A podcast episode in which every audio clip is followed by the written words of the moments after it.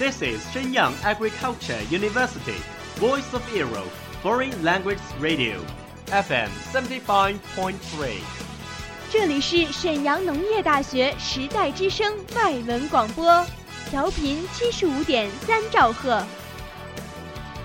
Travel around the Western world, get through your English channels, broaden your horizon.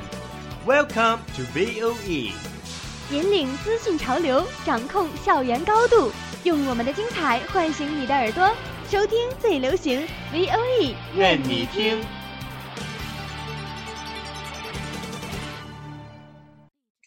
I remember the first film that I ever watched was Titanic. Three year old, having completely no idea what was it talking about.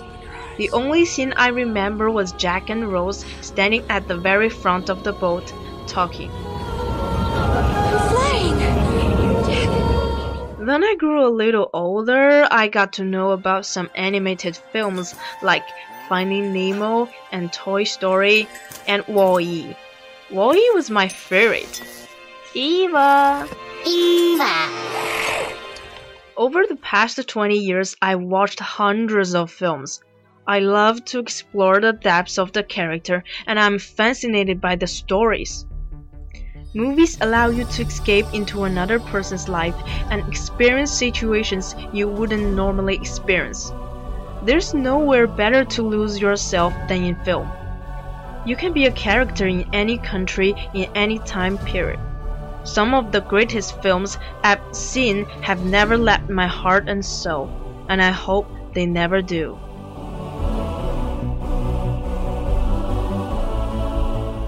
It's the age of screen. It's screen age.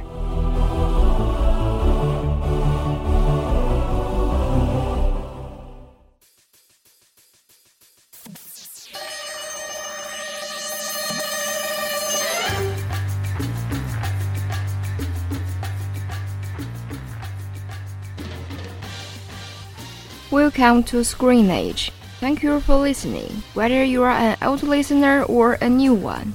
At the beginning of the new semester, our radio station is also in the process of recruiting new members. Welcome students to sign up and join our exchange group. 8747-25800. Well, we're not going to talk too much, so let's start it.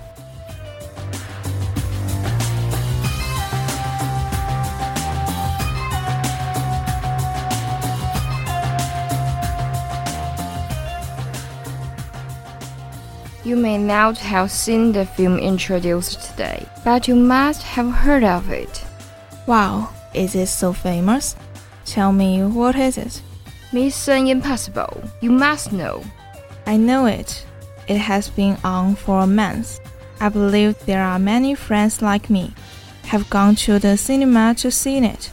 This movie is really famous at home and abroad. The first one was released on May 22, 1996. I wasn't even born yet. And well, the director of each Mission Impossible series is not exactly the same. Its hero is always Tom Cruise. Not only the American audience love him, but also the Chinese audience love him very much and give him a lovely nickname, 阿汤哥. Do you know what's the word I would most like to say about him? Handsome? No, guess again. Is that humor? No, I'm telling you, it's deserve. Deserve? Why? He is 56 years old this year, even 10 years older than my father. He is quite old indeed, but still very handsome. But although he is 56 years old, he refused the green screen effect and drives a helicopter himself in Mission Impossible for vivid visual effect. The helicopter driving requires great skill, and it is done that no one had ever tried before. So he had to undergo rigorous training before filming to complete the driving standard. Even so, it is dangerous in real operation. That's why it's deserved. he deserves the audience affection admiration and makes Mission Impossible worthy of its box office. Some of our domestic action film actors are also very dedicated. Here, pay our respects to them.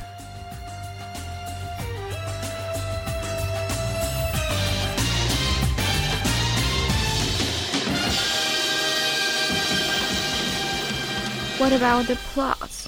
It tells that the CIA sent the special agent team headed by Jim an instruction that one of the agents had been a traitor and would steal the list of space in Eastern Europe from the consulate in Prague.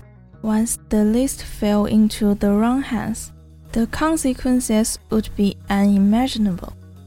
Therefore, they were instructed to obtain evidence the agent theft and arrest him and the buyer. Soon, the first team, Ethan Hunt, and several other members all joined this activity following Jim. But at the time the plan was halfway through, all of a sudden, things went downhill. What happens next? Including Jim, many agents gradually died. The intelligence was also missing. Only Ethan survived. Oh, that's so terrible. Then, Ethan met with his boss, but he was accused of being a traitor because of his survival and the sudden increase of $120,000 in his account. He decided to find the traitor. Unlike this time, Jim's wife Claire, who also survived, reunited with Ethan.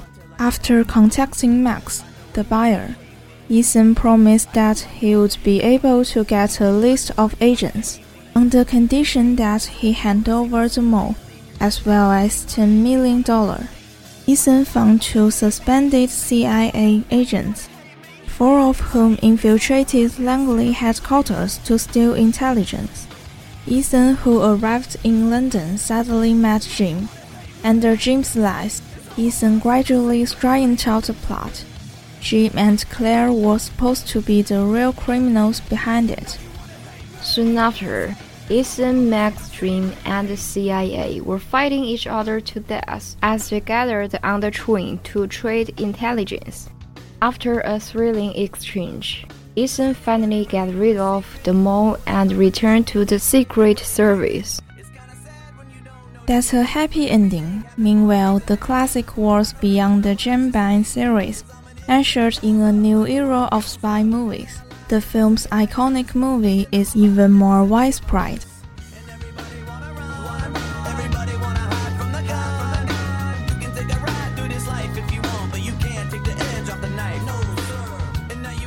It's so cool. I can't wait to see it.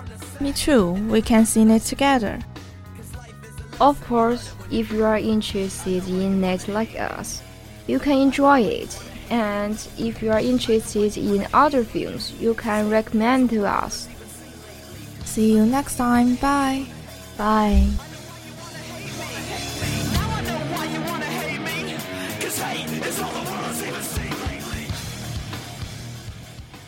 That's all of today's programs. Thank you for listening. 如果你喜欢我们的节目，您可以同时在荔枝 FM、iTunes Store、Podcast 同时搜索 VOE 外文广播电台，为您呈现精彩往期节目。我们下期再见。